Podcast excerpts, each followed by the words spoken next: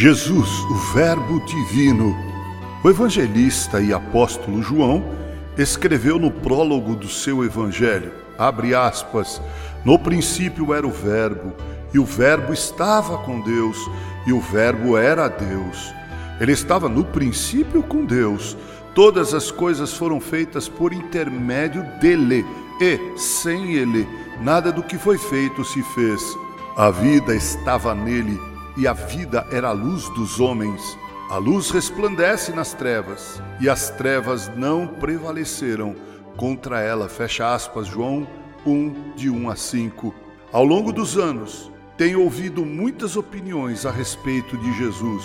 Aliás, tenho lido, visto e ouvido algumas tentativas para colocá-lo em total descrédito. Entretanto, sua história é de uma luz tão intensa que nem a mais densa negridão é suficientemente forte para impedi-la de brilhar. Tentaram desacreditar a historicidade de Jesus, mas as evidências históricas, mesmo extra-bíblicas, foram se acumulando. Os religiosos que foram responsáveis por sua condenação ilegal e injusta tentaram cerrar os lábios dos discípulos para que não pregassem sobre sua ressurreição. Tentaram, e ainda hoje há grupos heréticos que tentam esvaziá-lo de sua divindade, ou seja, não creem que Jesus é o próprio Deus. Mas o prólogo do Evangelho de João deixa isso evidente, bem como apresenta outras verdades maravilhosas sobre Jesus, o Verbo divino. É preciso entender que ao falar do Verbo, João está se referindo a Jesus, filho de José e Maria. Então, Verbo e Jesus se referem à mesma pessoa.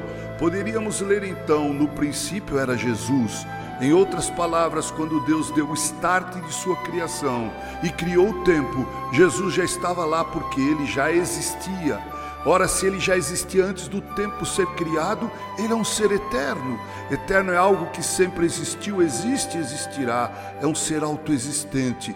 Esse verbo citado por João não é criação, ele está à parte da criação do Pai.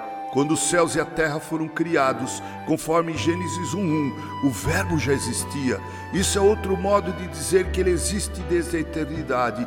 Ele não era um ser criado, ele não foi criado, como certos hereges afirmaram e afirmam. Assim como o Verbo está à parte da criação, ele também é distinto do Pai. João afirma o Verbo estava com Deus. Podíamos traduzir de forma diferente essa cláusula sem errar e dizer: e o Verbo estava face a face com Deus. O sentido é que o Verbo existia na comunhão mais íntima possível com o Pai e tinha deleite supremo nessa comunhão, conforme 1 João 1,2. Esta antiga alegria ficou tão gravada profundamente no Logos que nunca se apagou de sua consciência, como é também evidente na oração sumo sacerdotal, onde Jesus disse: Agora, Pai, glorifica-me, ou em tua própria presença, com a glória que eu tive contigo antes que o mundo existisse. Assim, a encarnação começa a se destacar mais claramente como um ato de amor incompreensível e infinita condescendência.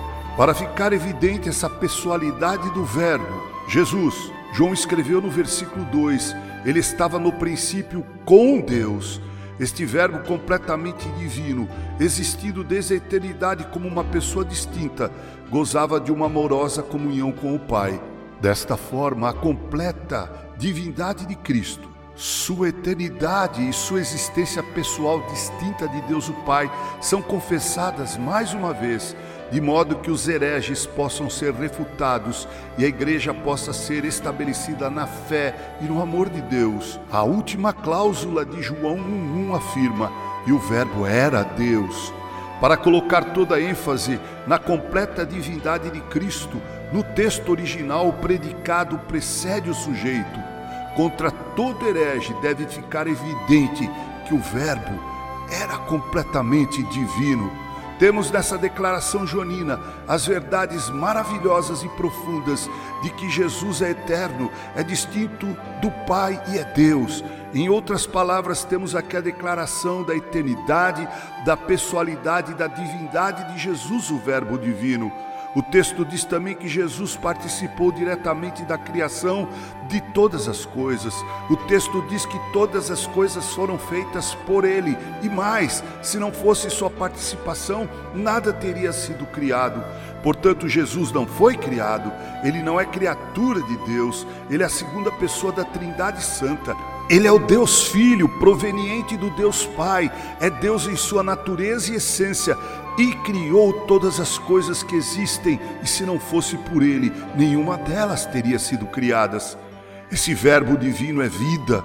Somente um ser vivo pode gerar outro ser vivo. A morte não pode gerar a vida. Quantas verdades extraordinárias a respeito de Jesus, o Verbo divino, em João 1, de 1 a 5. Eu oro para que Deus o revele assim em seu coração e você receba a vida eterna. Quero encerrar essa devocional com essa canção de autoria de Demar de Campos, intitulada Verbo Divino. Que Deus em Cristo assim nos abençoe. Com carinho, Reverendo Mauro Sérgio Aiello.